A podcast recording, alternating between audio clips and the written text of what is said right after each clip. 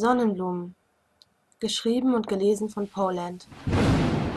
Ivan legte den Bleistift beiseite und starrte mit feuchten, eingesunkenen Augen auf das Blatt Papier, das vor ihm auf dem Schreibtisch lag. Seine Hände zitterten so sehr, dass es sich in seiner Handschrift widerspiegelte. Ein Gefühl von Übelkeit breitete sich in ihm aus und plötzlich verspürte er den Drang, sich einfach hinzulegen, bis zum Morgen zu schlafen.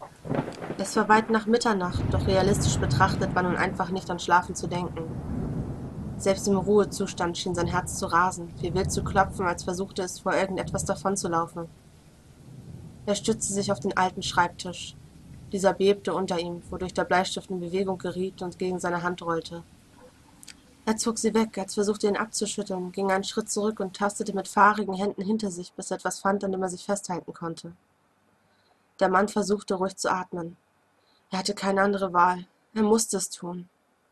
Die Entscheidung hatte er bereits getroffen, und nun war es zu spät, um sich noch einmal umzudrehen und einen anderen Weg zu gehen. Er ließ seinen Blick durch den Raum gleiten. Das Hotelzimmer war schäbig. Der dunkelblaue Teppichboden war abgenutzt und schmutzig. Neben dem Bett befand sich ein großer, dunkler Blutfleck, der sich in das Gewebe gefressen hatte und offenbar nicht mal annähernd zu entfernen versucht worden war. Das Bett roch nach Zigarettenrauch und altem Schweiß, ein zugegeben relativ vertrauter Duft aber er hatte nicht vor zu schlafen. Er konnte nicht.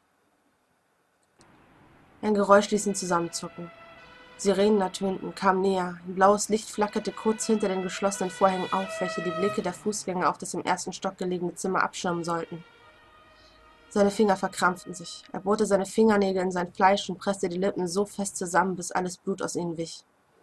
Unwillkürlich schossen Bilder wie Maschinengewehrsalven durch seinen Kopf. Gleich würde es an der Tür klopfen. Er würde nicht öffnen. Sie würden die Tür aufbrechen und sich auf ihn stürzen, vielleicht fünf oder sechs Männer in kugelsicheren Westen. Sie würden seine Arme auf den Rücken drehen und seine Hände mit kalten, eisernen Handschellen versehen. Wenn er Glück hatte, würde er noch ein oder zwei verwunden können, ehe sie ihn überwältigten, aber realistische Chancen malte er sich nicht aus. Ivan zitterte. Was hatten sie gegen ihn in der Hand? Mit welchen Beweisen, Fotos, Spuren würden sie ihn konfrontieren? Die Polizeisirene entfernte sich. Ivan merkte, wie er für einen Augenblick die Luft angehalten hatte und musste sich zwingen, weiterzuatmen. Er spürte, dass sich feine Schweißperlen auf seiner Stirn gebildet hatten. Auch sein Rücken fühlte sich feucht an. Das weiße Baumwollhemd klebte zwischen seinen Schulterblättern. Trotzdem war ihm kalt. Er schloss die Augen, atmete tief durch die Nase ein und versuchte, die tausend Gerüche, die dieses Hotelzimmer kombinierte, zu ignorieren, ehe er durch den Mund wieder ausatmete. Langsam drehte er sich um und griff nach der Flasche Wodka, die er sich mitgebracht hatte. Viel Bargeld hatte er nicht mehr in der Tasche gehabt, als er sein Haus so fluchtartig verlassen hatte. Es hatte gerade noch für den Wodka, eine Schachtel Zigaretten und dieses Hotelzimmer gereicht, das man stundenweise bezahlen musste. Papier und Stift hatte er sich von der Dame an der Rezeption geliehen, die mindestens genauso ungepflegt und ekelhaft war wie jeder Zentimeter dieses Raumes. Ivan ausgeschlossen. Trotzdem sah er gerade nicht viel besser aus. Er öffnete die Flasche und goss sich ein halbes Glas der transparenten Flüssigkeit ein. Er zögerte. Dann kippte er das ganze Glas voll. Als er es an die Lippen hob, warf er einen Blick in den Spiegel über dem alten Sekretär, der ungenutzt in der Ecke stand und, genau wie das schmutzige Platzdeckchen, auf dem der Wodka stand, wie ein verzweifelter Versuch wirkte, einen romantischen Charme in dieses Zimmer zu bringen. Er musterte sich selbst. Wer zur Hölle war dieser Mann? Strähnige, fettige, graublonde Haare fielen in sein Gesicht. Die Schläfen waren ergraut und seine Haut so käsig bleich wie die nikotingefärbte Raufasertapete hinter ihm. Seine wässrigen, violetten Augen waren eingesunken und dunkel umschattet, genau wie seine Wangen. Getrocknetes Blut klebte braun an seiner Unterlippe. Er fuhr mit der Zunge darüber. Es schmeckte metallisch und salzig. Dann nahm er einen Schluck aus dem Glas. Im nächsten Moment kippte er den Rest hinterher, spülte ihn seine Kehle hinab, ohne richtig zu schlucken. Unwillkürlich musste er sich schütteln und husten, spie Speichel und zähen Schleim in seine Hand und klammerte sich mit der anderen an den Beistelltisch. Er musste sich setzen. Wo waren seine Zigaretten? Mit der Hand, mit der er sich festgehalten hatte, nahm er die Flasche Wodka und wischte die andere an seiner braunen Stoffhose ab. Langsam schlurfte er durchs Zimmer hinüber zum Schreibtisch, wo er sich auf den Hocker niederließ, dessen stelzenartige Beine gefährlich knarrten und sich ein wenig nach außen bogen. Die Zigaretten lagen, zusammen mit den Streichhölzern, neben der Beretta. Er öffnete die Schachtel, um sich einen der Filter zwischen die Lippen zu schieben. Mit den Streichhölzern hatte er so seine Probleme. Die ersten beiden brachen ab, erst das dritte entzündete sich zischend. Die Flamme zitterte in seiner Hand. Er zündete die Zigarette an und sog den blauen Rauch gierig durch den Filter, inhalierte ihn, schloss eine Sekunde lang seine Augen und ließ den krebserregenden Qualm durch seine Bronchien wabern. Dann atmete er aus. Es gab keine Untertasse oder ähnliches, in dem er seine Zigarette hätte ausdrücken können, aber das Zimmer war so verdreckt, dass er es ohne weiteres als Aschenbecher gebrauchen konnte, und so ließ er die Asche auf den Boden fallen. Ein kleines Stückchen Glut versenkte die Teppichfasern. Es roch nach verbranntem Haar, als sei eine Motte in suizidalem Freudentaumeln eine Lampe geflogen. Ivan überflog die ersten zittrigen Zeilen, die er geschrieben hatte, und er merkte, wie sein Herz dabei immer schwerer wurde. Seine Brust und sein Hals fühlten sich an, als ob man seine Organe in Stahlketten geschlagen hätte.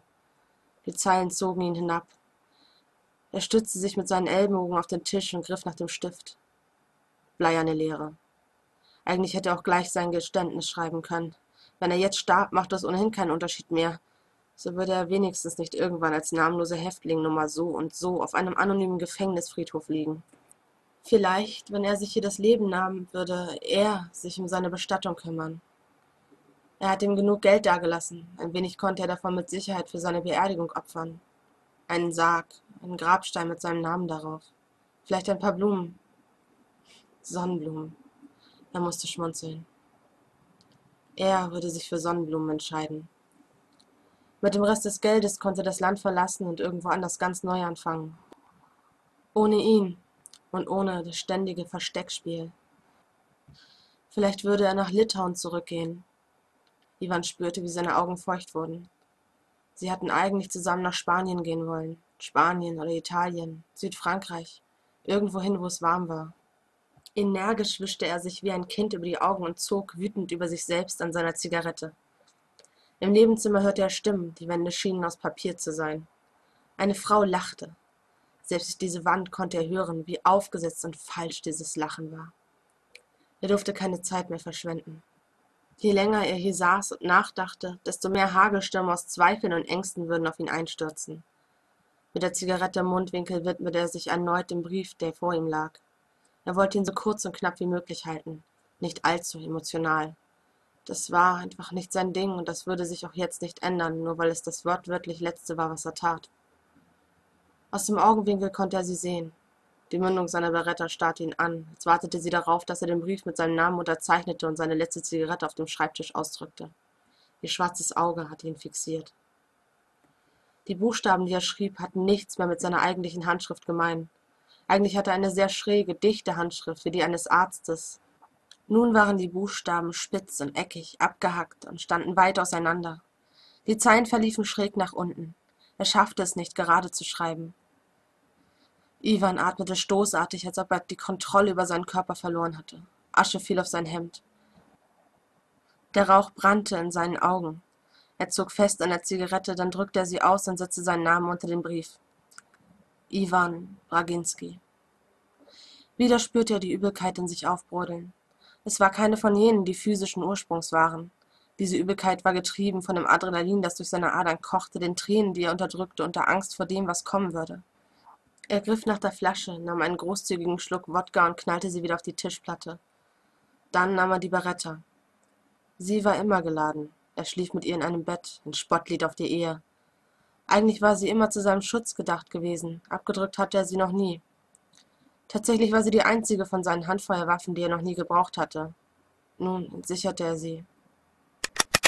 Während er die Waffe anhob, dachte er daran, wie unklar es war, ob er seinen Abschiedsbrief überhaupt erhalten würde, wenn er sich hier in irgendeinem Stundenhotel mitten in der Stadt das Leben nehmen würde. Wie riskant es war, ihn sich selbst zu überlassen. Vielleicht überschätzte er sein Können und seinen Mut. Vielleicht würde er sich nicht trauen, alleine zu verschwinden. Vielleicht würde er zur Polizei gehen. Wahrscheinlich war er unantastbar. Man konnte ihm schließlich schlecht etwas vorwerfen. Wenn er von ihm erzählte und von dem, was er wegen ihm durchlitten hatte, dass er nicht wusste, wohin er nun sollte, würde man ihm vielleicht sogar helfen. Solange er ihn nicht im Geiste hinterging, war es ihm mittlerweile gleich. Ivan war kein religiöser Mann. Der Tod war das Ende von allem. Ohne Bewusstsein würde er seine Entscheidung auch nicht mehr betrauern können. Er dachte für einen kurzen Moment sogar an seine Schwester. Zwar glaubte er nicht, dass sie nach seinem Tod wieder vereint sein würden, aber es war ein vergleichsweise schöner Gedanke. Jedenfalls schöner und angenehmer, vielleicht auch leichter zu verdauen als die Option der vollkommenen Nichtexistenz.